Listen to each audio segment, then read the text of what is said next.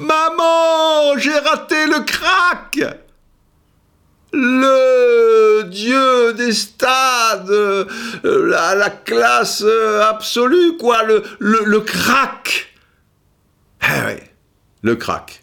Et je l'ai raté. Alors, avant d'aller un peu plus loin dans ce podcast 19, déjà, je vous salue.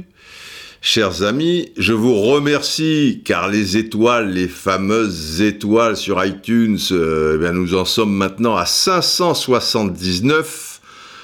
Objectif 1000 d'ici fin novembre, euh, c'est jouable, c'est jouable. Avec 553 des 579 donc à 5 étoiles. Donc c'est le top du top. Et après, on en a 4 étoiles, donc c'est bien un peu moyen pour certains, pas terrible pour très peu finalement, et seulement pour 8, c'est de la daube. Donc pour 8, c'est de la daube, et 553, c'est le Graal. Que demander de plus? Euh, Et commentaires, on est passé à 116. Donc ça monte, euh, ça monte. 116, ça paraît pas énorme euh, comme ça, mais déjà, outre le fait que les 116 euh, soient vachement sympas, euh, il paraît que c'est beaucoup. En général, les gens ne laissent pas beaucoup de, commentaires sur euh, iTunes. On est bien, on est bien. Bon, maman, j'ai raté le crack. C'est parti. Ça va prendre, euh, on va dire, la moitié de ce podcast 19. Et l'autre moitié, vous aurez droit à une anecdote royale. Et deux, trois petites choses euh, aussi. Alors comment j'ai pu rater le crack? Faut être con quand même. Je fais allusion, puisque maman j'ai raté le crack, euh, au fameux film euh, légendaire à l'époque, qui avait beaucoup fait parler, Maman, j'ai raté l'avion, avec euh, un petit gosse, là, interprété par un petit blondinet euh, du nom de Macaulay euh, Culkin, qui allait devenir une véritable star, et puis après, parce qu'à l'époque, je sais pas, il avait 8-9 ans en plus, c'était touchant, il avait une bonne bouille.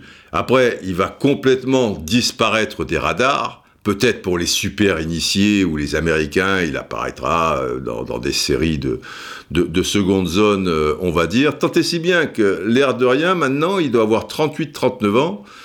Et si vous voyez les photos, évidemment, il a changé. Mais c'est plus le petit blondinet, euh, tu vois, tout, rigolo, tout, touchant. Enfin bon, après, c'est devenu un homme, un, peu ravagé, quoi. Ben, les, les bébés euh, de Hollywood, euh, tu, tu, vois, forcément, c'est difficile quand tu deviens une superstar de la sorte à 8-9 ans, même si tu es euh, entouré, il était peut-être, peut-être pas, d'a- d'avoir une vie normale et, un équilibre qui te permettrait, si tu veux, d'avoir une vie qui fait qu'à 39 ans, bah, tu fais 39 ans, quoi.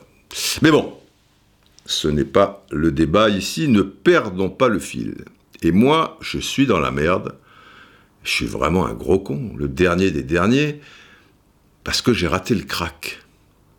Et alors le crack, vous me direz, si ce crack de, football, donc, hein, je veux dire, super crack, tu vois, à la limite, tu as l'impression qu'il y a Messi, Ronaldo, bon, on parlait de Neymar, Griezmann, mais derrière, derrière, il rôde, il rôde le crack. Alors, s'il avait encore 15, 16, 17 ans, ok, donc il joue pas encore la Ligue des Champions, il n'y a pas beaucoup d'apparitions, tu, tu sais pas qui il est, tu as le droit de le rater. Mais là, le mec a 26 ans, comment j'ai pu passer à côté? Et quand je dis je suis le dernier des cons, c'est que quand même, professionnellement, tu es dans ce milieu du foot depuis 43 ans maintenant.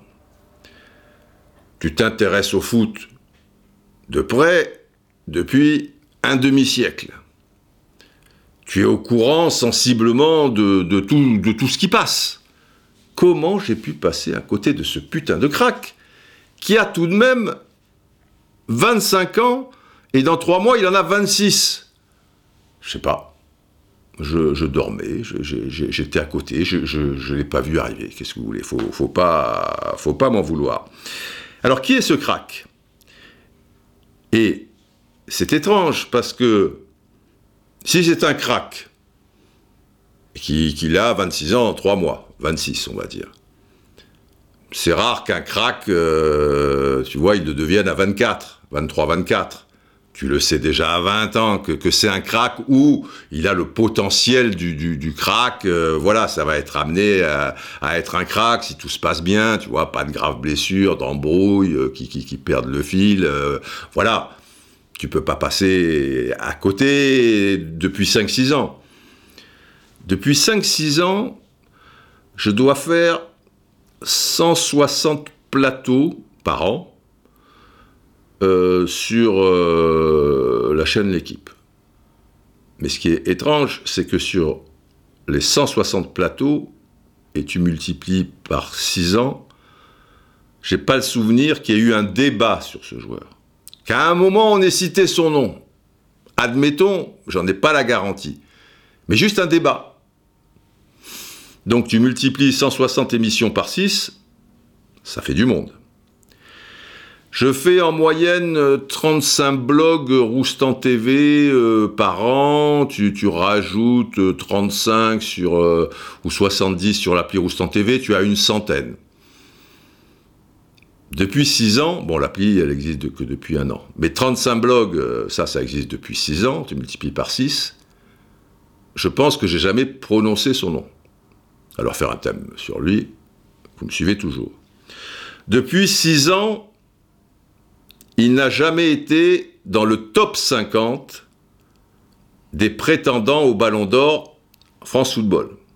Il aurait pu se glisser en 49e place, tu vois, sur les 6 ans.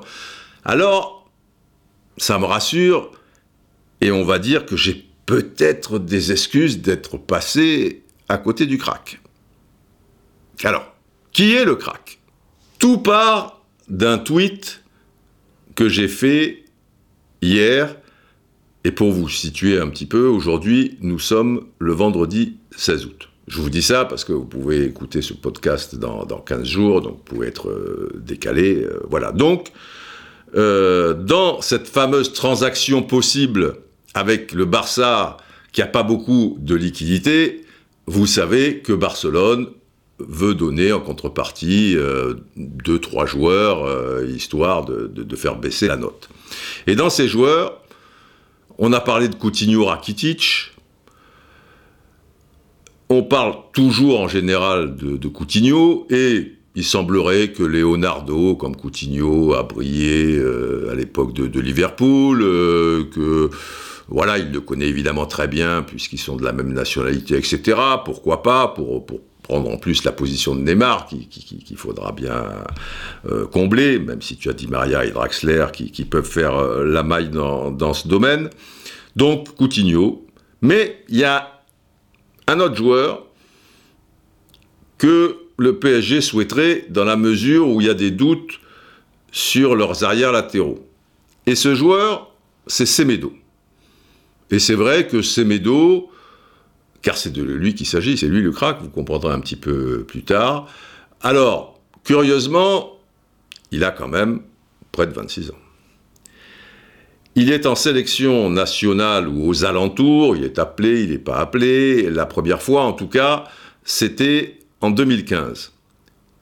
Depuis 2015, nous sommes fin 2019, le Portugal a joué 55 matchs. Il n'en a disputé que 10, et encore seulement 7 comme titulaire. Donc, euh, c'est pas la, panacée. Mais on se dit que oui, il a un potentiel intéressant, explosif, peut-être bon euh, défenseur, prenant l'espace, et bon, ça, ça pourrait être au moins un plus, parce que si le PSG doit se coltiner deux joueurs, histoire de diviser la note par deux, autant que, ces deux joueurs intéressent le PSG. Donc, Semedo, comme il n'y a pas d'arrière latéraux euh, sur le côté droit, parce qu'il est arrière droit, donc euh, diabolique, qui a un doute avec Meunier, tout comme euh, Kerrer, ben, tant qu'à faire, euh, autant donner Semedo qui, parce qu'il faut aussi le savoir, il est depuis deux ans au Barça, mais bon an, mal an, il n'est pas titulaire au poste d'arrière droit, même s'il joue un certain nombre de matchs, celui-ci étant Sergi Roberto, qui est milieu de terrain. Donc, notre crack, vous allez comprendre un peu plus loin, bah à l'arrivée, il est quand même surpassé pour l'instant par un joueur qui est milieu de terrain, donc c'est pas son rôle, si tu veux, arrière droit, Et Sergi Roberto, ça va, mais c'est pas un phénomène. Mais bon, disons, Semedo, oui, je l'admets, c'est un bon joueur. Oui, il y a une marge de progression qu'on peut qualifier d'intéressante. Maintenant, elle n'est pas non plus euh, illimitée, puisque le, gars, il approche des 26 ans. Il n'a pas 12 ans, quoi, si, si, tu veux. Mais, mais, mais ok, ça, ça peut euh, progresser. Simplement, je me pose la question suivante. Je me dis, si Barcelone veut vraiment Neymar, parce qu'on en est là aujourd'hui, ils le veulent ou ils veulent gagner du temps ou ils veulent faire en sorte d'embrouiller tout le monde histoire que le Real Madrid euh, ne passe pas par là, euh, histoire d'emmerder Paris, euh, mais peut-être qu'ils le veulent, histoire peut-être que Bartomeu dans deux ans, il y a les élections quand même. Vous savez que ce sont les socios qui élisent le président d'un club là-bas. Et Messi, qui est écouté par les socios, il souhaite vraiment que Neymar revienne. Si Bartomeu, lui, fait barrage, et on peut le supposer, le mec s'est fait traiter de Charlot par Neymar quand Neymar a quitté le, Barça. Il ne doit pas être un grand fan du, Brésilien. Et puis il sait que sportivement, tu as déjà, maintenant que tu as pris Griezmann, tu vois, donc Griezmann, Suarez, Messi, en complément Dembélé, Coutinho, pour l'instant il y est encore, tu as le matos pourquoi euh, Neymar? On peut comprendre euh, Bartomeu. Mais d'un autre côté, si Messi veut absolument Neymar, euh, tu es obligé de composer avec. Alors peut-être, il veut donner l'illusion que oui, il écoute Messi, histoire que après, ça, tu, vois, dans les élections, dans deux ans, quand il fera sa, propagande, il n'y a pas Messi qui dise, mais c'est un, un, rigolo parce qu'il n'a pas été foutu de, faire venir Neymar, il s'est très mal pris et tout. Alors peut-être que Bartomeu, il veut donner l'impression, parce qu'on ne sait pas, parce qu'il y a quelque chose qui ne colle pas. Et c'est la question que je pose, et je vais vous lire mon tweet, qui est le suivant. Ok, c'est dos, je veux bien. Jeune, un certain avenir, mais ne sera jamais un joueur emblématique du Barça. À mon avis, ce sera jamais un joueur emblématique du Barça. Jamais un top 10-20 de son époque non plus.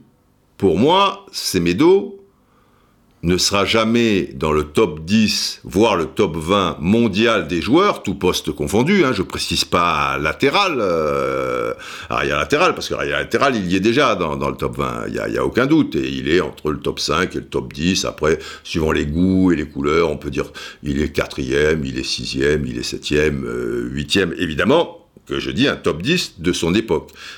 Il y en aura après, il y en avait avant, mais je pense que durant sa carrière professionnelle, il est très loin aujourd'hui d'être dans le top 20. Et je pense que même s'il fait des gros progrès, il n'y figurera jamais.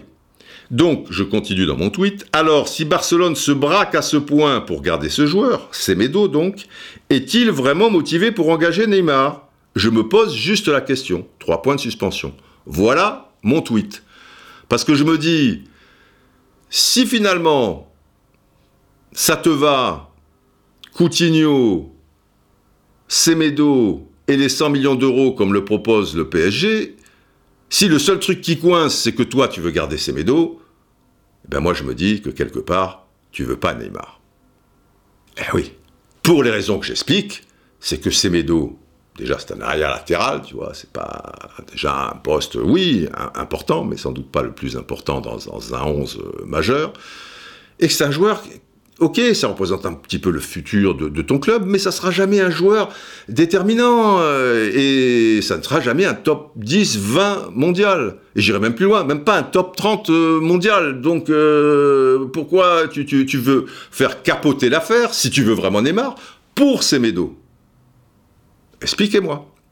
Et alors là, un truc m'a échappé par rapport aux réponses. C'est que je ne savais pas que Semedo était un crack. Il faut savoir que ce tweet a été retweeté 317 fois avec aussi un nombre de cœurs de 1632. C'est pas le bout du monde, il y a des tweets qui sont retweetés 2000, euh, 3000 fois, mais c'est déjà pas mal. Si tu retweeté 317 fois, ça veut dire que ça passe par euh, beaucoup de gens. Et d'ailleurs, il y a eu, au moment où je vous parle, ça va encore augmenter, près de 200 commentaires. Il y a 200 personnes qui ont laissé un commentaire. Donc ça interpelle ma question. Mais ce qui m'interpelle aussi, c'est qu'on va dire, dans 70 à 80% des cas, les gens comprennent la position de Barcelone. Et c'est là où je me dis, il y a un truc qui m'a échappé, c'est que ce joueur, Semedo, est incontournable. Je vais vous en lire quelques-unes de, ces réactions pour mieux comprendre.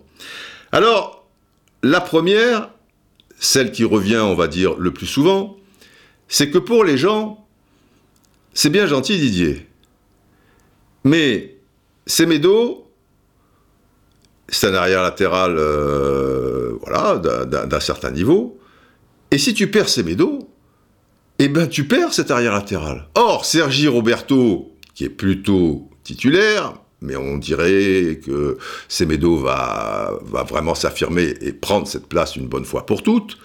Sergi Roberto, en plus, c'est un milieu de terrain, et derrière, tu as un jeune qui est très fort, paraît-il, mais il est encore trop jeune. Alors qui tu mets? Il y a un trou si tu perds Semedo. Mais là, je me dis, ok, je, peux l'entendre, mais on va se calmer. Il faut donc juste remplacer Semedo. C'est vrai qu'il faudra que tu joues avec un arrière latéral. Donc je me dis quand même, dans le pire des cas, depuis deux ans, Sergi Roberto a joué à ce poste. Donc tu peux continuer peut-être trois mois de plus jusqu'au mercato d'hiver et en prendre un, ou t'en faire prêter un, un peu plus intéressant que Sergi Roberto, puisqu'il l'a fait deux ans plutôt en tant que titulaire. Il peut pas faire deux ans et trois mois. Toi, tu veux à tout prix Neymar. On part toujours de ce postulat de départ. D'accord?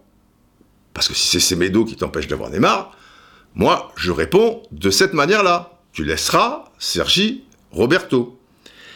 Alors, par exemple, Corinne Baraguian me dit Didier, je suis entièrement d'accord sur le potentiel de Neymar à revenir sur le devant de la scène, mais à quoi bon avoir le top 1, top 3, top 8, donc sous-entendu Neymar, dans le secteur offensif, si tu n'as pas de joueurs de valeur à d'autres postes comme Semedo en arrière droit? Il faut un équilibre. Eh ouais, mais Neymar, il va redevenir rapidement, selon toute vraisemblance, numéro 3. Tu veux le prendre. En plus, attention, Neymar, il a qu'un an et demi de plus que Semedo. Il a 27 ans et demi, Neymar.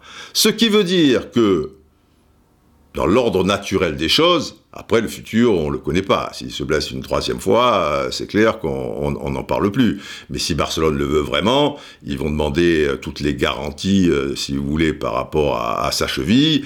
Il va passer une visite médicale, etc., etc. On part du principe que tout va de bien de ce côté-là.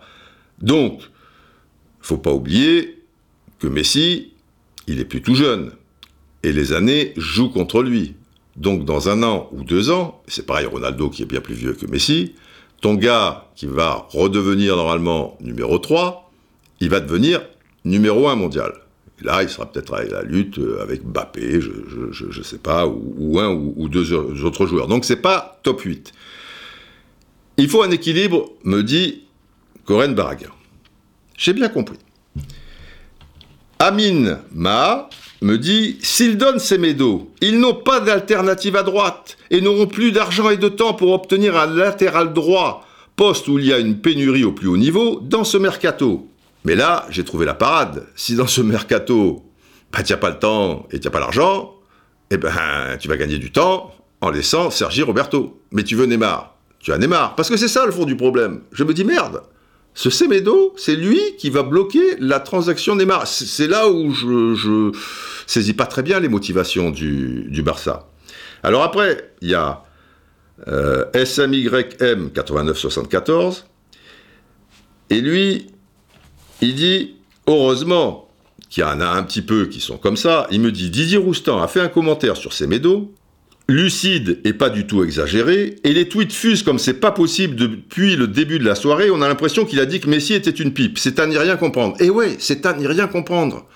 Parce que moi je veux bien votre histoire d'équilibre, Mais si c'est ça, on va dire. Parce que quand tu veux, tu trouves toujours des solutions. Si le PSG est parti du principe que garder Neymar contre son gré, ça va être compliqué pour des tas de raisons, et que donc la porte est ouverte simplement en face, moi, je veux bien des joueurs, mais au moins que ça m'intéresse, et je veux de l'argent, parce que si tu as les 100 millions d'euros, bah, tu achèteras un gardien de but, puisque manifestement, euh, il y a un souci à ce poste, et peut-être en plus euh, Dybala ou, un autre joueur, et tu prends deux joueurs qui vont t'apporter. Donc Coutinho, Leonardo estime, ok, ça va lui apporter, et Semedo, tu règles le problème de l'arrière latéral. Si tu veux faire en sorte que le Barça, eh bien, ne perde pas ce fameux équilibre, puisqu'il y a Semedo, ben, c'est très simple. Le PSG n'est pas fan de Meunier. Le PSG, au fond, ne veut pas trop de Meunier. Si Kerrer au PSG devient la doublure de Semedo, tout va bien. Meunier, de vous à moi, entre Meunier et Semedo, que Semedo soit plus fort. Admettons, c'est pas prouvé. Mais s'il est, je pense que vous serez d'accord avec moi, qu'il n'y a pas la grande ligne droite de Longchamp. C'est-à-dire que si demain, par rapport à cette foutue question d'équilibre, tu dis à Barcelone, vous savez quoi? Ah oui, vous êtes emmerdé parce qu'après, vous êtes encore obligé de mettre Sergi Roberto et, c'est un souci pour vous. Euh, c'est Medo, c'était un peu une garantie. Très bien. Eh bien, nous, on vous donne Meunier. D'accord? Vous avez Meunier. Quand même. Si le Barça, en plus, par rapport aux caractéristiques de jeu de Meunier, qui est plutôt à l'aise quand tu joues dans la défense adverse qui est plutôt un bon contre-attaquant, qui lui aussi sait prendre la profondeur, puisque l'espace est laissé par Messi, qui s'intercale toujours euh, dans l'axe, il va être à l'aise euh, rapidement. Après, défensivement, c'est pas trop ça. Mais le, Barça euh, subit quand même relativement rarement. Si tu as Meunier, tu peux pas dire que tu as un, trou absolu par rapport à ton équilibre. Si tu veux Neymar, et là, bah, tout le monde est content. À la limite, si on te file Meunier, bon, eh ben, tu nous donnes 100 millions d'euros, eh ben, tu nous en donneras 20 de plus la saison prochaine. C'est toujours bon à prendre, hein. tu, les prendras, tu seras bien content hein, à, ce moment-là, les, 20. Tu enlèves le salaire de Meunier, et voilà. Si tu veux, c'est ça que, que j'explique, c'est pas Semedo qui doit bloquer l'arrivée de Neymar à Barcelone. Cette solution-là, Meunier, elle est toute simple. Et elle arrange tout le monde, puisqu'il y a la fameuse histoire d'équilibre. Sauf, sauf, si c'est Médo, je suis passé à côté, et le crack absolu, et d'ici peu, parce qu'il ne faut pas qu'il tarde, il a 26 ans, d'ici peu, il sera dans le top 10, top 20 mondial. Et un certain nombre de gens qui répondaient à mon tweet, manifestement le pensent. Par exemple, euh, je me suis tapé des, trucs genre. Euh, alors, je mets de côté les quelques gars qui disent Mais vous imaginez pas, c'est Médo, potentiel énorme, mais vous n'y comprenez rien et tout. Bon, soit, c'est possible aussi. Mais, par exemple, SMS Hugo 10, il me dit Vous lisez dans l'avenir maintenant? Est-ce que je lis dans l'avenir maintenant? Ah, bon. Il n'a que 25 ans, une belle marge de progression, a effectué des matchs très intéressants. De là à dire qu'il ne sera jamais top 10 de son époque, c'est prématuré. Vous êtes trop affirmatif, sachant qu'il a encore 7-8 ans de carrière devant lui. Pourquoi pas? Mais moi, j'y crois pas. Je ne crois pas qu'un joueur comme Semedo. Je vais mettre une petite sirène, tiens.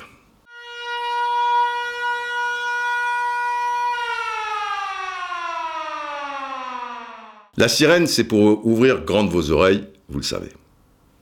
Tout le monde peut se tromper.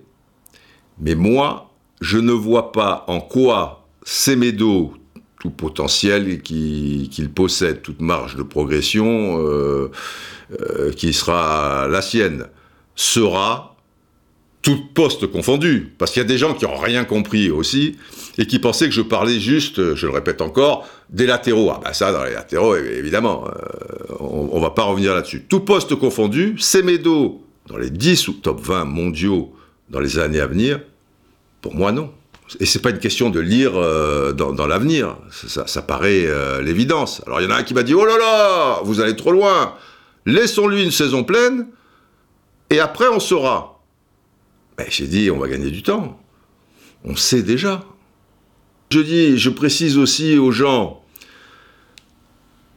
des joueurs entre l'âge de 18 et 25 ans, même 26, si, si, si vous voulez, pour vous donner une idée, euh, Pogba, il a l'âge de Semedo.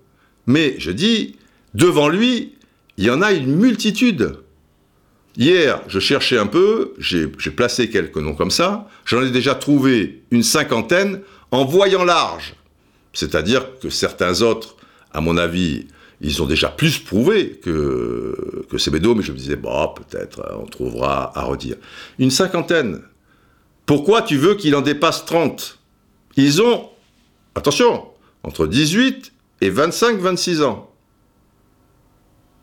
Eh ouais. Parce que les deux Lirt, euh, de Young, euh, etc., qui ont déjà plus prouvé que Semedo et qui ont un potentiel, enfin je veux dire, ça me paraît l'évidence, euh, supérieur à, à Semedo, eh ben, je vois pas comment il, va les dépasser. Sans compter que de ce débat finalement un peu stérile et où je tombe un peu dénu. Des fois, j'ai l'impression que, Twitter, il y a un monde parallèle qui se balade par là, parce que je ne sais pas, ce, que, ce que je dis, ça me paraît des évidences. Après, on, peut discuter. Mais des fois, je ne comprends pas. Mais ce qui reste intéressant, c'est que aussi, ça, la décharge de Semedo, il n'y a pas de défenseurs latéraux maintenant, contrairement à certaines époques du foot, qui sont euh, au-dessus du lot et qui pourraient, ou qui pourraient déjà même d'ailleurs, faire partie des top 10 ou top 20 mondiaux. Pourquoi? Faisons vite une petite parenthèse là-dessus. Déjà, c'est un poste qui a évolué d'une certaine manière. Il est important, et il est même peut-être de plus en plus important. Mais tu demandes tellement à ces joueurs qui finalement oublient leur mission première, celle de défendre, puisque maintenant ils sont toujours à, se projeter euh, sur, euh, sur leur côté. Et l'air de rien, il y a des bons défenseurs latéraux, mais c'est difficile d'en trouver deux, trois qui, qui sont des phénomènes, quoi. Donc, c'est pour ça que quand, je dis Semedo, c'est peut-être le 4-5e, mais c'est peut-être le 7-8e, ou c'est peut-être le 12e pour les arrières latéraux, hein, on, est d'accord. Voilà, c'est quand même très, très subjectif. C'est pas avec certitude. Entre le 12e et, le 6e, je suis pas sûr qu'il y ait un, écart euh, considérable. Autrefois, quand tu avais des Maldini, tu vois, des juniors, avant d'être milieu de terrain, il, était euh, arrière gauche. Tu remontes un peu avant des, des, Rudy Kroll, des Breitner, si tu veux. C'était des gars qui étaient monstrueux. Et qui étaient offensifs aussi. Pas, pas autant. Encore que pour Junior et Kroll, euh, ça, ça se discuterait. Mais Maldini était un super défenseur, mais c'était un super joueur de, football aussi. Il était bon en tout. Tu, vois, il avait une technique euh, largement supérieure à, certains milieux de terrain. Tu vois, je, pense à des gars comme Cabrini aussi, enfin des tas d'autres. Euh, voilà, si, je mettais euh, quelques minutes de, réflexion derrière ça, je, je suis sûr que j'en trouverais pas mal et qui sont bien supérieurs aux arrières latéraux euh, actuels. En tout cas, certains se détachent. Et dans les noms que j'ai cités, certains ont pu faire partie d'un top 20 mondial. Maldini, Junior, Breitner, en leur temps, euh, Kroll, ah ben c'est sûr qu'ils étaient dans, sur 2, 3, 4 saisons, 2 saisons, 3, enfin 5 peut-être pour Maldini, je ne sais pas, ils étaient dans le top 20 mondial, ou alors euh, très très proche. Aujourd'hui, un arrière latéral qui se situerait dans le top 20 mondial, déjà c'est très dur. C'est pour ça que je dis qu'il aussi il sera jamais un, joueur euh, emblématique du, Barça. enfin voilà. Donc euh, Hugo, il me balance. Vous lisez dans l'avenir maintenant? Bah, si tu veux, j'ai quelques éléments pour penser que. Euh, Il y a par exemple, euh, c'est une petite boutade euh, dans euh, Blackos, euh, arrobas Blackos, et, qui, me précise, et qu'est-ce qui te dit qu'il ne sera jamais? Ah bah oui. Bon, bah, partant de là, euh, évidemment, bon. Ça, c'est c'est- tous les exemples que je viens de vous donner qui, me disent, euh, qui, qui, me laissent entendre euh, qu'il ne le sera pas. Après, ça pourra faire un très bon footballeur et une très belle carrière. Mais le fond du problème, c'est ça. Si c'est lui qui bloque le Barça, si le Barça, voilà, ne fera pas Neymar parce qu'il veut garder ses médos, alors qu'il y a l'alternative Meunier et il y en aurait d'autres, c'est que pour moi, il y a un loup quelque part. Donc, je me pose juste euh, la question, mais grâce à cette question posée sur Twitter, j'ai réalisé que j'étais passé, mais alors complètement à côté, d'un super crack. Parce que si tu es un jour euh, où tu as le potentiel pour être au top 10 ou top 20 mondial, c'est que tu es un super crack. Voilà, passé à côté, euh, bravo à vous d'avoir euh, eu l'œil. Alors après, je mets de, de côté ceux qui, qui laissent entendre qu'il y a un vague fond de racisme, le mot est peut-être un peu trop fort, mais de, voilà de parti pris quand même par rapport à- aux nationalités euh, qui influencent euh, cette, cette réflexion. On atteint les sommets parfois, hein, si, si- vous voulez, dans, dans la réflexion des, des gens. Par exemple, arrobase TonyJas59, lui me dit c'est marrant comment les journalistes français règlent facilement l'avenir d'un jeune joueur étranger. 26 ans en 3 mois déjà, c'est pas si jeune, mais bon, ok, ne, restons pas sur ces détails. Je pense pas que tu dirais la même chose d'un joueur de l'équipe de France. Ben, détrompe-toi, mon gars, je dirais exactement la même chose. Si c'était Pavard, champion du monde, un tir de bâtard de Pavard, tu vois, si c'était lui qui était à la place de Semedo, donc c'est français, c'est un truc, je dirais strictement la même chose. Je dirais, si c'est Pavard qui bloque l'arrivée de Neymar, c'est que Barcelone n'est peut-être pas si intéressé qu'il le laisse entendre. Voilà ce que je dirais. Donc, mais enfin bon, après, les gens, euh, ils pensent ce qu'ils veulent. C'est pas bien grave.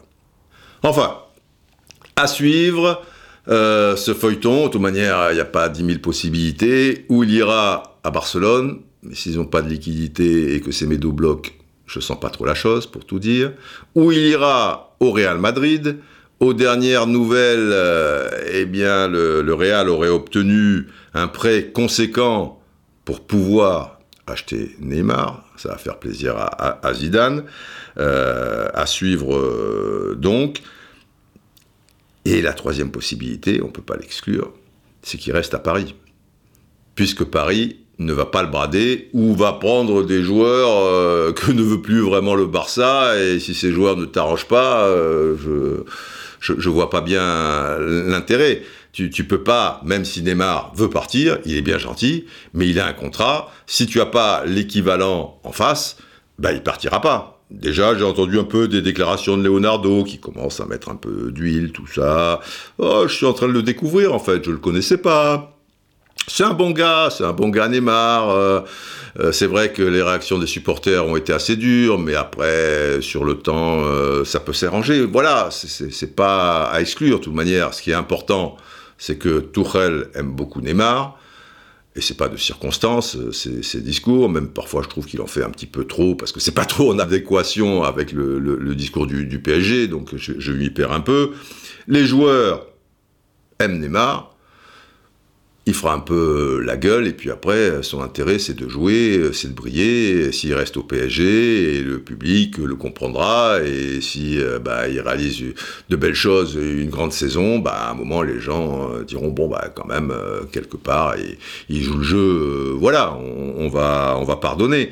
Faut pas oublier quand même, parce que là, on réalise pas bien Neymar. J'ai l'impression que les gens se disent ouais le mort, le truc, tout. Après, je comprends hein, le- les réactions euh, dû à la déception, quoi. Je, veux dire des, des, supporters. Ils ont le sentiment qu'on leur crache à la gueule, qu'il en a rien à brère du, PSG. C'est peut-être pas faux euh, d'ailleurs. Bah eux, c'est bien gentil.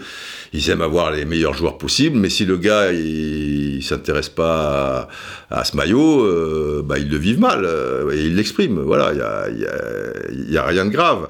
Mais ça serait une grosse perte pour la Ligue 1 pas l'oublier quand même, essayons de voir les choses de manière euh, globale, mais aussi euh, pour euh, le PSG, quoi. Neymar, l'air de rien, en 58 matchs, 58 matchs, c'est 51 buts, donc c'est presque une moyenne d'abus par match, tu, vois. Bon, même si en face, des, fois, il y a Dijon, je, veux bien, mais, mais quand même. Et 27 passes décisives. C'est un joueur hors norme. C'est pas Semedo, je vous l'accorde. Semedo, ça a le potentiel pour être plus fort. Mais c'est quand même considérable. Et bon, euh, après, si ça ne se passe pas, ça s'y reste pas, il reste pas. Hein, la, vie euh, continue. De toute manière, bien gentil Neymar. Mais si le Barça ne fait pas l'effort, ou n'est pas en mesure de le faire, ou ne souhaite pas vraiment le faire, peu importe, et que le Real, lui, s'accorde aux conditions du PSG et que après c'est Neymar qui dit ah ouais mais moi c'était Barça ou rien, eh ben ça sera le PSG. Voilà, faut pas dé déconner euh, non plus. On passe maintenant à la deuxième partie euh, de ce podcast et on conclura avec une anecdote.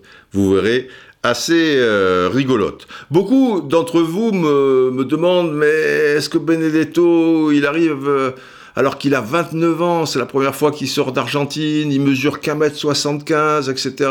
Est-ce qu'il pourra être efficace euh, avec l'OM Qu'est-ce que je peux vous répondre à ça? C'est que 1m75, euh, bah, vous voyez, euh, Gamero, euh, Ben et puis il y en a des tas d'autres. Euh, je crois que la casette, il fait 1m75. Euh, ouais. Bah, il claque des buts, quoi. Hein, donc 1m75. Surtout que lui, c'est pas le gars qui va entrer dans, dans la confrontation en attendant les centres dans au, point de pénalty, euh, si vous voulez. C'est un, joueur qui participe beaucoup au jeu, qui part de loin, qui est donc euh, assez euh, véloce, qui a une grosse frappe, etc. Voilà, je pense pas que le, le mètre 75 soit soit un handicap. C'est sûr que c'est pas c'est pas un, un, un déménageur, mais l'histoire qu'il quitte l'Argentine à 29 ans, c'est parce que les ça a été les circonstances de, de, la vie. On va pas s'attarder là-dessus. Maintenant, pour qu'il réussisse à l'OM, bah, il faut qu'autour de lui, euh, ça joue bien, euh, qu'à un moment, euh, bah, cette équipe euh, prenne un peu son envol. C'est un petit peu démesuré, mais que les joueurs jouent sur, sur leurs valeurs, un peu plus en confiance, qu'ils occultent la saison désastreuse passée et dans de bonnes conditions, c'est sûr qu'il qu peut apporter à, l'OM. Alors on le surnomme Pipa. Et l'autre jour, euh, sur l'équipe Mercato, sur euh, la chaîne L'équipe, il, y a une semaine, quelqu'un disait Pipa. Et à un moment, je me suis souvenu d'un joueur dont me parlait mon père. Mon père est, marseillais. Et évidemment, moi j'ai découvert Marseille vraiment dans le début des années 70 avec une super équipe, euh, même la fin des années 60 d'ailleurs, euh, déjà avec la, belle victoire au final de la Coupe de France 69 contre Bordeaux, avec Joseph, l'avant-centre, euh, Fiavo à gauche, il y avait déjà Jacquinovi, Jo Bonnel, etc. Et puis après, qui allait être renforcé par Carnus et Bosquier, le retour de Josip Skoblar, le sorcier suédois sur le côté droit, sorte de Chris Waddle avant l'heure, Chris Waddle de l'époque, Roger Manusson, bon, ça a bercé mon enfance, mais l'OM, c'est c'est un club très riche et qui existait déjà euh, bien avant. Comme mon père est marseillais et qu'il est né en 1918, bah lui, il a connu pas mal euh, d'époques euh, glorieuses. Et lui me parlait d'un pépito. Donc, l'autre jour, sur, sur l'équipe Marcato, je, je, dis, bah, Pipa, il y a Pipa maintenant, il y a eu Pépito, qui lui a terriblement réussi euh, à l'OM, donc c'est peut-être de, bon augure, et puis un jour il y aura Pépito, euh, etc. et tout. Alors, qui était Pépito? Oui, en fait, c'est Pépito, c'est pas Pépita. Un jour il y aura Pépita, la femme de Pépito. Alors, c'était Pépito Alcazar. Alors en fait, il s'appelait euh, Joseph Américo Garcia Alcazar, voilà, un nom un petit peu à rallonge, mais ce qui est intéressant, au-delà du fait qu'entre 1927 et 1936, il a porté le maillot de l'OM, donc durant 9 ans, et qu'en 193 matchs, il a marqué 138 buts, donc c'était un sacré buteur.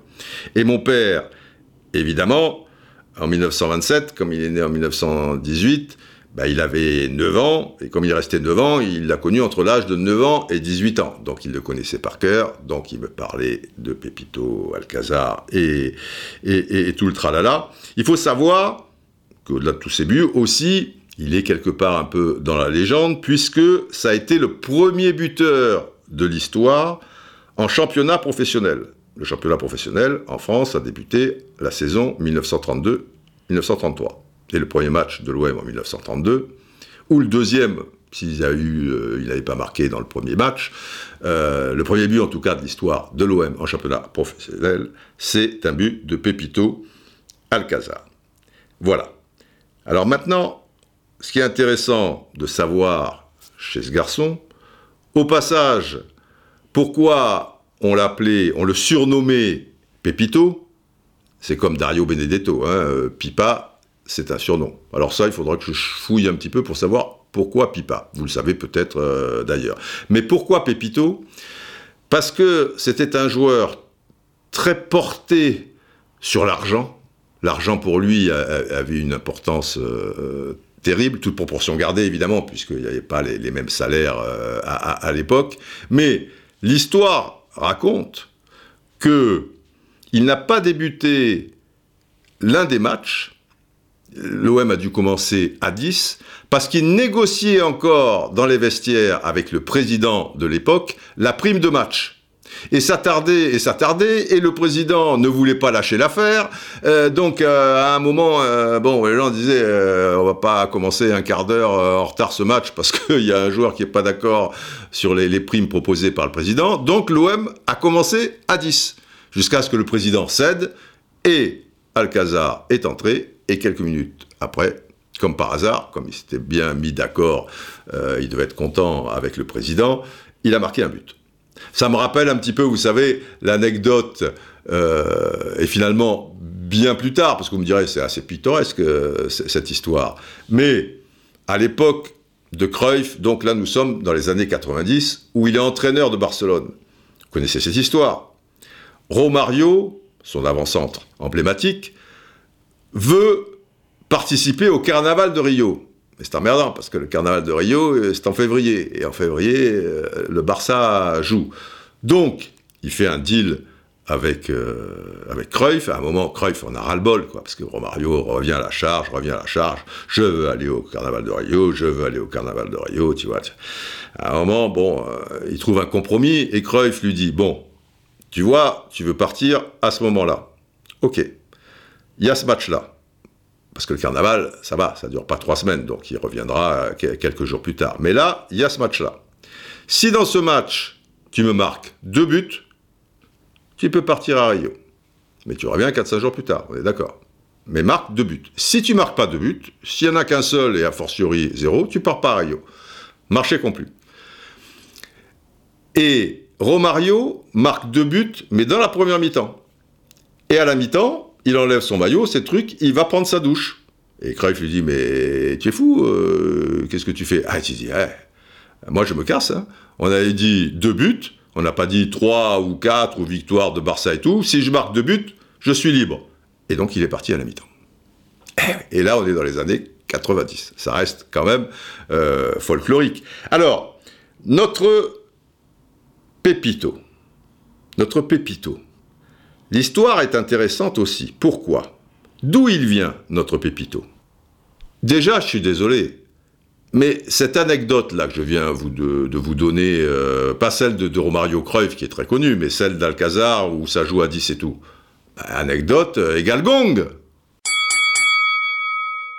Je poursuis.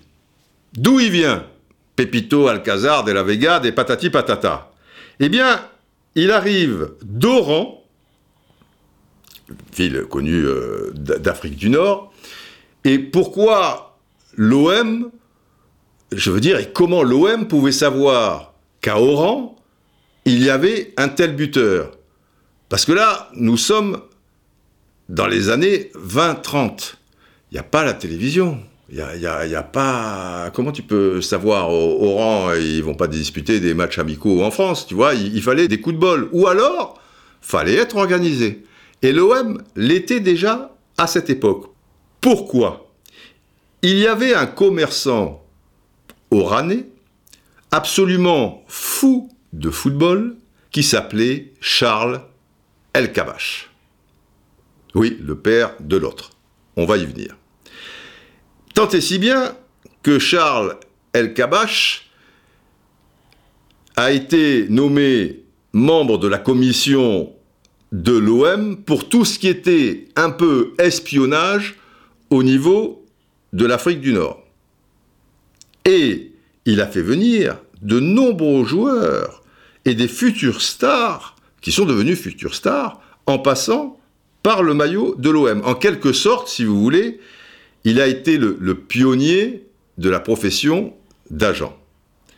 Et tout ça, c'est très bien compté dans un livre que je vous recommande, a fortiori si vous êtes supporter euh, de, l'OM, qui est signé de Christopher et Jean-François Pérez aux éditions Hugo euh, BD, et qui s'appelle L'histoire illustrée de l'Olympique de Marseille. Il y a plus de 300 pages, et c'est une bande dessinée de la création de l'OM à nos jours tout est fait en bande dessinée, c'est superbe. Et là, il parle donc de ce fameux Charles El Kabash, qui fait venir d'Oran, du CAL d'Oran, qui est le club athlétique Liberté d'Oran, le fameux Alcazar, qui deviendra Pépette, Pépito, Alcazar. Oui, parce que je ne sais pas si, si j'ai terminé. Oui, je vous ai dit qu'il était très vénal. Et on parle donc de Pépette. Et comme il était très pépette, c'est pour ça que les supporters, ils, pas enfin, ils auraient pu l'appeler Pépette, mais ils l'ont appelé Pépito. Voilà pourquoi Pépito, et voilà comment il atterrit à l'OM, parce qu'il y avait un gars là-bas qui était foot foot, euh, bon, vous avez compris. Alors, tu peux dire, euh, ah ouais, c'était, rigolo à l'époque, il y a des joueurs qui pouvaient venir voilà, d'un autre continent, euh, parce qu'un gars, supporter, d'un club français. C'est la même chose qui est arrivé avec Salif Keita. Salif Keita, quand il arrive dans le milieu des années 60 à Saint-Étienne, Salif Keita, pour les plus jeunes, je précise, qui aura été un immense joueur de la première division, comme on disait à l'époque, immense. Et vous savez que Saint-Étienne, bon, des internationaux français, et des cracks étrangers comme les Kurkovic, euh, Piazza, il en est passé quelques-uns. Pour vous donner une idée, le plus grand de l'histoire de l'AS Saint-Étienne, il est passé Platini. Platini qui après au sommet de sa gloire était sans doute plus fort que Kaita, mais au moment où il est passé, non, il est passé Johnny Rep, et tout le monde, tous les, anciens supporters stéphanois, parce qu'évidemment, il faut avoir connu euh, Kaita dans, les années 60, vous diront, il y a eu, Rachid Mekloufi, pas rien Rachid Mekloufi, mais ils, vous diront, le plus fort, c'était la panthère, Salif Kaita. Extraordinaire.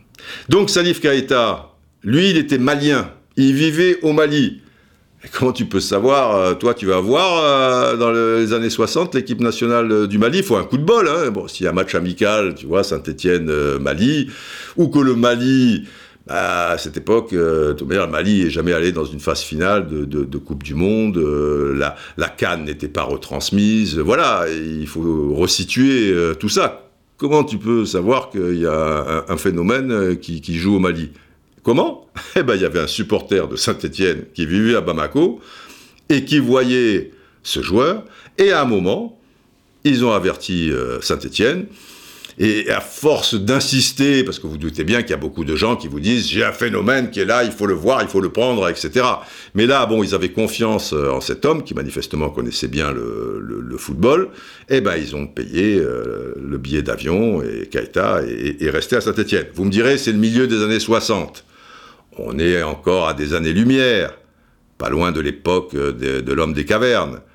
Très bien. Maintenant, attention, on n'est pas loin des années 90, fin des années 80. Georges Weah. Bah, Georges Weah, il est du Liberia. Tu vas la voir euh, souvent, cette équipe euh, du, du, Liberia. Et il joue au tonnerre de Yaoundé. Le tonnerre de Yaoundé, tu les vois souvent à, la télé à la fin des années 80, même aujourd'hui. Tu ne vois pas le tonnerre de, Yaoundé. Il faut aller au Cameroun pour voir le, tonnerre de, de Yaoundé. Bref, il est au tonnerre de Yaoundé. Et il est excellent. Coup de bol, le sélectionneur des Lions indomptables, c'est-à-dire du Cameroun, est Claude Leroy. Donc Claude Leroy, lui, il vit à Yaoundé, et il va voir le tonnerre de Yaoundé. Et il voit Georges Weah. Et il sent chez lui un potentiel énorme. Donc il a averti Henri Biancheri et Arsène Wenger à l'époque à Monaco. Et c'est comme ça. Là, c'est 1988. C'est pas des années-lumière, je, le répète, mais c'est comme ça que Georges Weah est arrivé à Monaco. Et ensuite, bon, PSG, Milan AC et, tout le tralala, est maintenant président de la République du Liberia, très bien. Mais maintenant, nous arrivons à l'anecdote suprême. Je veux un, un beau gong. Alors, l'anecdote. Charles El Kabash avait un fils. Il en avait même peut-être plusieurs et des filles aussi, je n'en sais rien. Mais je suis sûr d'une chose, il y en a au moins un et c'est un homme. un homme euh, qui était un peu le chouchou de, Georges Marchais, les, anciens euh, comprendront. Et le fils s'appelle Jean-Pierre Elkabach. Jean-Pierre Elkabach, ça doit vous dire quelque chose. Pour les plus jeunes, peut-être, parce que le temps passe. Jean-Pierre Elkabach, c'est un, un grand journaliste euh, sur une période de plusieurs décennies, euh, notamment à la télévision, mais aussi beaucoup à la radio. Mais c'est un journaliste politique. C'est pas un journaliste de sport. Le père, je vous rappelle, était un malade fou furieux de football. Et comme quoi, on a coutume de dire les chiens font pas des chats, et eh, les chiens font parfois des chats. Pourquoi? Vous allez comprendre. Jean-Pierre Elkabach, dans les années, début des années 90, va être nommé PDG de France Télévisions. Et il se trouve qu'à cette époque, je travaille à France Télévisions et je suis le responsable football de France Télévisions. C'est-à-dire que j'ai sous ma responsabilité une vingtaine de minutes sur Stade 2, qui marche du feu de Dieu, une émission mensuelle le samedi après-midi qui s'appelle Terre de foot, et je commente les matchs les directs de football pour France Télévisions. Jean-Pierre Elkabach arrive. Et vous allez comprendre que le football, c'est vraiment pas son truc. Pourquoi? L'équipe de France est donc éliminée en novembre 93, sinistre soirée au Parc des Princes, contre la Bulgarie. En février-mars, euh, ou dans ces eaux-là, euh, bon, je suis très pote avec euh, Eric Cantona, et je sais que vers juin-juillet, je vais aller commenter pour France Télévisions la Coupe du Monde 94 aux États-Unis. Et à un moment, je me dis, eh, Eric est, est, libre, pourquoi il ne serait pas consultant avec moi?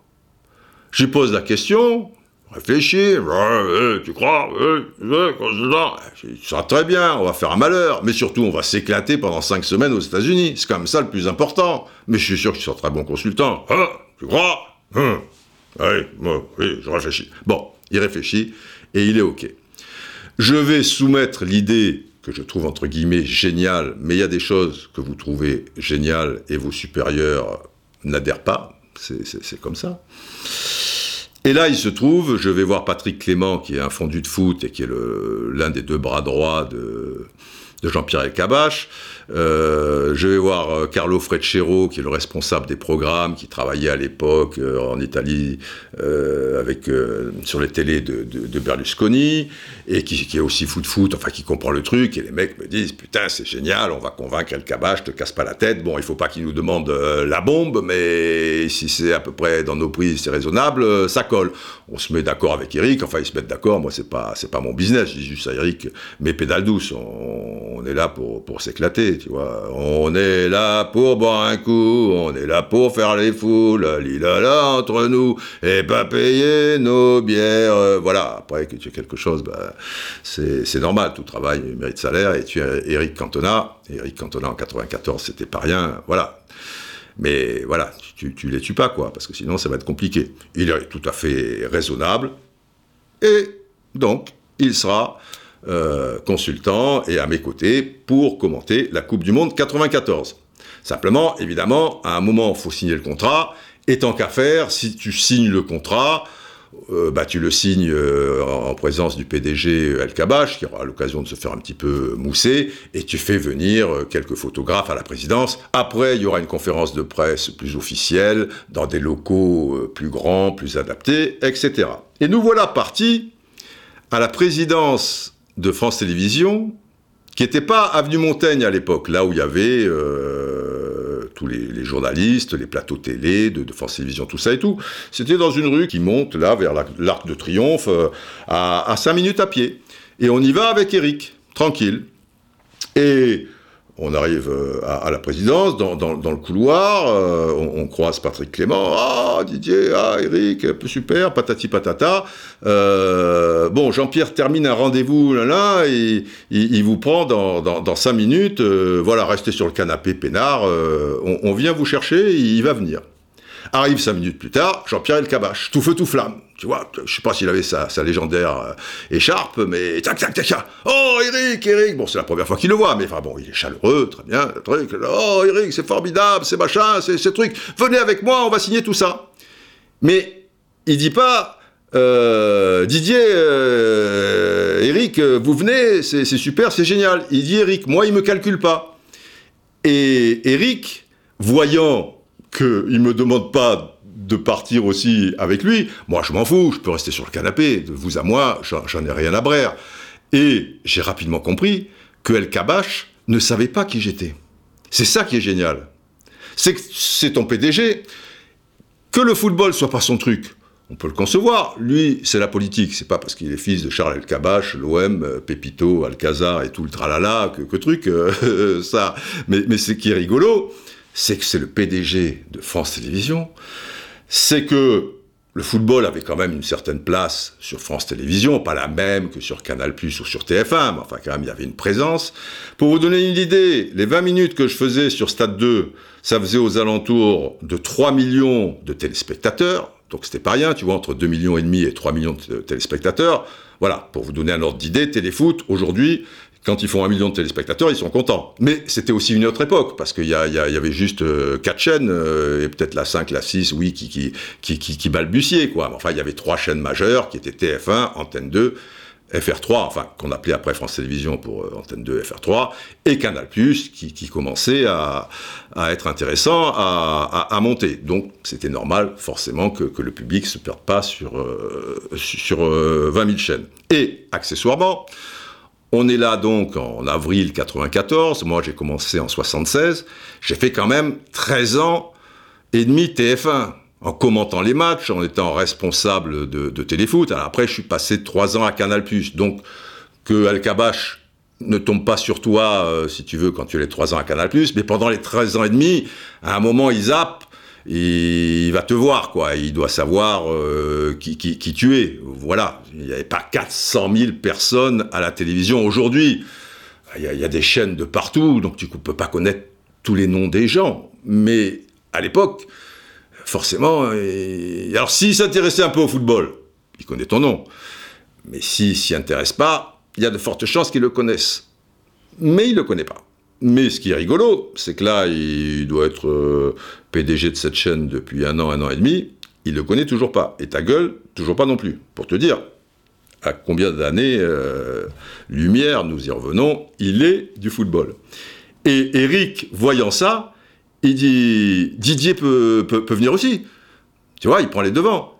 Et El Kabash euh, lui dit Ah, votre ami Bien sûr, bien sûr, faites venir votre ami. Donc, pour El Kabash, je suis l'ami d'Eric Cantona. Eric Cantona est allé à la présidence, et il était avec un pote, il buvait un coup, il dit Tiens, qu'est-ce que tu fais maintenant? Euh, Tu du temps? Moi, je vais à la présidence, euh, machin, tu sais, je dois signer un contrat là pour truc. euh, viens avec moi, tu, vas voir, c'est rigolo, euh, je sais pas. Et donc, je suis l'ami de. Encore une fois, je tiens à préciser, ça ne me gêne absolument pas. Au contraire, ça me fait marrer. Et la suite qui va arriver me fait marrer aussi. Donc, El Kabash est, est parti euh, à un rythme effréné. Et Eric me regarde. Et je comprends sa question dans le regard. Et je lui dis il sait pas qui je suis. Eric il me dit non Mais non Mais je te dis, c'est pas bien grave, Eric. Mais pour lui, je suis le copain que tu as amené par hasard à la présidence. Il sait. Non Non Non Ben, Écoute, allons-y. Et 25 mètres plus loin, nous entrons dans le bureau de Jean-Pierre Elkabbach, bureau du président, qui est assez conséquent, on va dire. Voilà, c'est pas un amphithéâtre, mais on doit bien être dans les 25 mètres carrés, euh, 30 mètres carrés. Et il y a des photographes qui attendent. Des photographes, une, sélection, ça veut dire qu'il doit y avoir un ou deux photographes de France Télévisions, de, la maison mère donc, mais aussi de l'AFP, peut-être Télé 7 jours. Il doit y avoir, allez, grosso merdo, 7-8 euh, photographes et qui sont en face d'un canapé, canapé où vont s'asseoir, donc Jean-Pierre Elkabbach, Patrick Clément, Fred Chéreau, il arrive après, Euh, Jean Réveillon, qui est le, le responsable des, sports de France Télévisions, et donc Eric, et Jean-Pierre Elkabbach. Moi, j'y vais, et je me mets pas sur le canapé, il y a encore une place ou deux, mais je veux, je veux pas gêner, quoi. Je veux pas faire le mec, tu vois. Je veux, être sur la photo. Je m'en fous pas mal d'être euh, sur la photo. Et il y a Réveillon qui, se lève et qui, dit bonjour Didier, euh, ça va? Alors Eric là, Didier machin. Et là, peut-être El Kabash, je me dis peut-être, parce que là, je vais être très observateur, parce que je vais marrer, parce que fatalement, à un moment, il, il va comprendre sa bourde. Et j'en reviens, on me dit alors Didier, très bien tout ça. Moi, je me mets un peu à côté du canapé. Mais tous les photographes me disent Didier, mais va sur le canapé, Didier Et là, je vois El Kabash, parce que moi, j'ai l'œil rivé discretos sur El Kabash pour voir comment ça va se passer et, sa réaction et comment il va pouvoir s'en sortir et pas perdre la face. C'est pas, pas un drame en soi, mais, c'est rigolo. Et là, je vois déjà dans le regard d'El Kabash, que je croise pas, parce que je veux être discret, un peu de panique. Et, les photographes qui assistent, mais Didier, assieds-toi. Et moi, je, je dis, bah, c'est pas grave, mais Didier, assieds-toi. Et là, le cabas, je comprends pas. Il dit, mais l'ami de Cantona, mais tout le monde connaît l'ami de Cantona. Mais qui est cet ami de Cantona? C'est incompréhensible. Tout le monde connaît ce mec-là, je le connais pas, j'ai- l'air con. Mais sous-entendu, lui, il n'est pas encore dans un truc. Il manquerait plus que ce soit un mec de, ma rédaction et, assez connu, tout ça et tout. Non, lui, il est dans son truc. L'ami de Cantona est connu, et comme un con, je l'ai pas salué. C'est un peu ballot. Didier, alors machin, réveillon s'y met. Oh, Didier, allez, fais pas ta, ta ta coquette, viens. Eric, alors, machin, quel truc, tu viens, machin, truc. Et bon, là, je suis comme un con. J'y vais. Arrive Fred Chéreau, attendez, Fred tu blablabla. Et Fred Chéreau me voit, oh, Didier, c'est fantastique ce que tu as fait. Et là, sent un vent de panique chez El Kabash, qui regarde de tous les côtés. Tu sens que son cerveau, tu vois, ça, ça, ça va à 10 000, les neurones s'entrechoquent. Qui est l'ami de Cantona? Quel est ce bordel? Je n'ai pas salué l'ami de Cantona que tout le monde connaît, mais je, mais qu'est-ce qui se passe? Qu'est-ce qui se passe? Les photos se font. Et après, à 5 mètres de là, il y a un- une sorte de table sur laquelle sont disposés les traditionnels petits fours et champagne, euh, euh, voilà, là, là, là, là, là. Et nous nous rendons là-bas. Et là, je vois El Kabash, qui attendait ce moment-là, être seul avec Clément pour que Clément lui explique Mais quel est l'ami de Cantona? Et je, vois euh, Patrick Clément, que, je connais bien et qui fait des grands gestes, et je l'imagine en train de lui dire, parce que lui, il a son franc-parler, et il est très proche d'Al-Kabash, donc il, il va pas, tu, tu, vois, forcément y mettre les formes, ou, vous savez, monseigneur, patati patata, et en plus, il est pas comme ça. Et je, je l'imagine en train de dire, mais tu es un abruti total, toi le mec là, que, que tu connais pas, c'est le mec qui va commenter cette putain de Coupe du Monde avec Cantona. Mais tu as 10 000, tu connais pas Didier Roustan, mais tu es un âne batté, toi.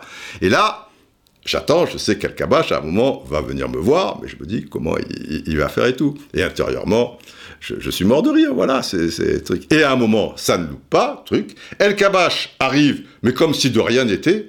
Et mais euh, Didier, alors bon, euh, vous allez nous faire un malheur, hein Avec Eric, euh, vous allez nous faire un duo d'enfer. Bien sûr, Monsieur El Kabash, mais il y a, pas de problème, tout, va bien se passer. Ah oui, je sais que vous serez à la hauteur, il y a pas machin. Ah, ça me fait plaisir, tous les deux, hein, je sais que ça va le faire, machin ou truc, parce qu'en plus l'autre a dû le briefer en lui disant bon, ok, euh, tu es un âne batté, c'est Didier Roustan, ces trucs, et Roustan c'est un fou furieux, donc avec Cantona, ça va être un feu d'artifice, je te l'annonce tout de suite. C'est pas le mec qui est, forcément dans, dans, les clous, donc euh, de Fada, euh, ça va y aller, quoi, voilà, truc et tout. Et, voilà, hop, sur le fil du rasoir, euh, le Jean-Pierre El Cavache, euh, truc, euh, voilà. C'est, encore une fois, pas bien grave. Encore une fois, c'était parfait parce que j'ai bien rigolé. Et quand on est sorti avec Eric, on en a encore rigolé. Et lui, il en revenait pas. Mais quand même, non, c'est fou, non? Ben oui, ben oui, c'est ben, un journaliste politique. Oui, mais enfin quand même, des trucs, des trucs. Euh, il s'est dit oui, bon, voilà, on a bien rigolé. Ouais, on a bien rigolé. Bon, allez, truc, on va rigoler. Allez, on va reboire un coup encore machin. C'est l'histoire, les enfants. C'est l'histoire. Et comme quoi, je le redis encore, et soyez très attentifs, vous vous endormez là, j'ai le sentiment un petit peu. Je remets une petite sirène pour réveiller le tout.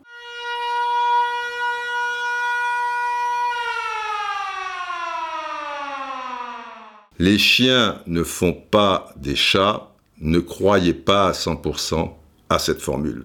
Il y a des cons finis qui font des gens super. Il y a des gens super qui font des gros cons finis. Il y a des gens beaux comme, euh, tu vois, machin ou quoi, qui font euh, des gens un petit peu pas terribles. Et vice-versa, et ainsi de suite et tout. Notez bien que, oui, les chiens, aussi curieux que cela puisse paraître, peuvent faire des chats. Oui, Monsieur Charles Elkabach était un grand malade de football et son fils Jean-Pierre ne comprenait rien à ce sport et ne s'y intéressait pas du tout. Et pour cause. Voilà, podcast 19 euh, terminé. Plein de bonnes choses. Euh, alors vous avez écouté euh, ce podcast où? Parce que certains me disent beaucoup d'ailleurs.